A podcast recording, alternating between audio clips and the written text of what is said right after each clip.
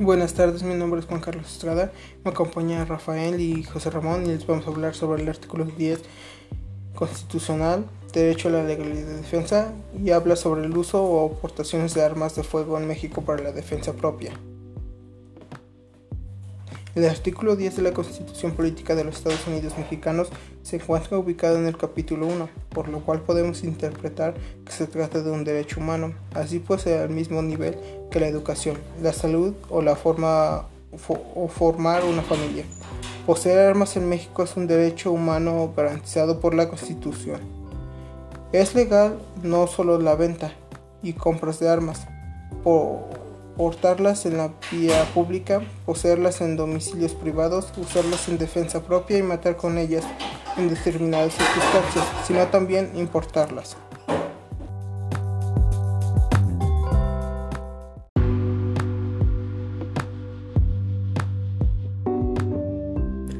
En la actualidad se vive en el país y en el mundo un ambiente de violencia e inseguridad en muchos aspectos, los principales promotores de la inseguridad social y de la gran carencia de controles institucionales son la pobreza, la desintegración familiar, la escasa salud y educación y los medios que manipulan la opinión pública.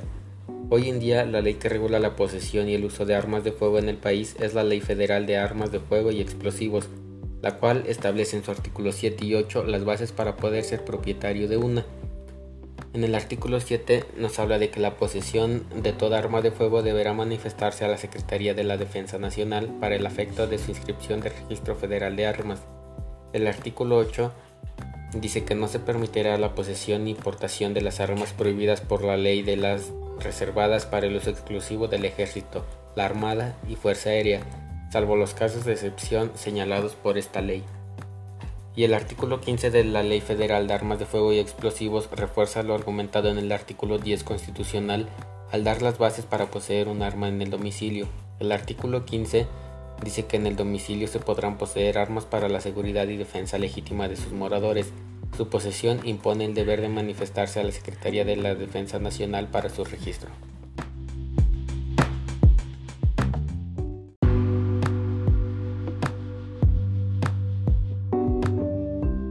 Se ha especulado que sin los recursos provenientes del narcotráfico difícilmente las organizaciones criminales hubieran podido llegar a tener el poder de fuego que tienen en la actualidad, y sin el flujo de armas de los Estados Unidos a nuestro país. Las agrupaciones delincuenciales mexicanas no habrían tenido la oportunidad de dotarse del armamento para confrontar a otras fracciones criminales enfrentarse con el Estado y poner en juego la seguridad de los ciudadanos en México. El auge de la violencia armada data la sangrienta guerra contra las drogas en el año 2006 entre el ejército y los carteles mexicanos. La tasa nacional de homicidios aumentó más el doble desde entonces. Hoy en cualquiera, la mayoría de los delincuentes poseen un arma de fuego con el cual cometen delitos por la que las consecuencias de violencia del contrabando de armamento hacia nuestro país pueden apreciarse de manera cotidiana. Aunque existen diferentes en las cifras de personas asesinadas o lesionadas por armas de fuego en México, prevalece la percepción de lo que ingresó ese armamento ha sido determinado para explicar tales decesos y para comprender el aumento de violencia en que se ha visto inmerso nuestro país en los últimos años.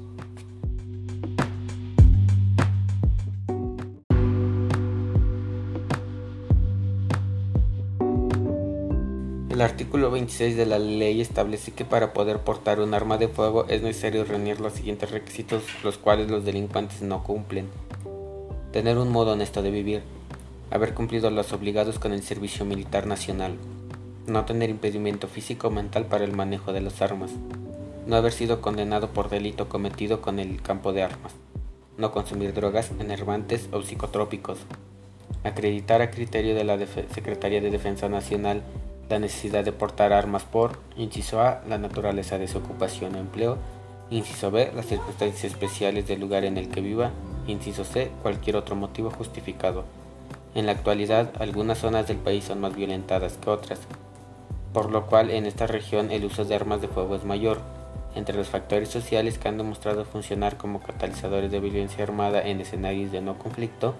son la urbanización rápida y descontrolada, un porcentaje alto de hombres jóvenes que no trabajan ni estudian, la alta desigualdad económica, un historial de conflicto armado reciente, migraciones masivas y acontecimientos violentos en el país vecino, al igual que la presencia de narcotráficos y grupos armados altamente estructurados como las pandillas. En comparación con otros países de Latinoamérica, la posesión de armas de fuego en México es relativamente alto, ya que varía según la regularización legal, la riqueza por habitante, la producción local, el, perfil importador y la actitud frente a las armas de fuego, entre otros factores.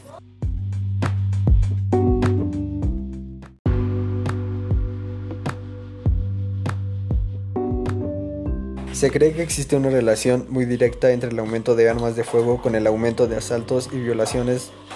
a los derechos humanos, pero creo que si un mayor número de personas contaran con algún arma de fuego, la delincuencia podría disminuir, ya que no existiría una desventaja para poder hacer frente a los delincuentes para proteger los derechos humanos. De misma manera, los delincuentes pensarían antes de cometer una violación, ya que tendrían incertidumbre si la víctima podría tener en su posesión algún tipo de arma. El Estado es el encargado de proteger y resguardar los derechos humanos de la sociedad. En la actualidad se ha observado que los procedimientos no son los adecuados ya que los controles que tiene establecido el gobierno se ven sobrepasados por las acciones de los delincuentes. Creo que se debe hacer un mayor estudio sobre el efecto y beneficios al poder hacer uso de armas de fuego en casos donde se va en peligro de los derechos de una persona.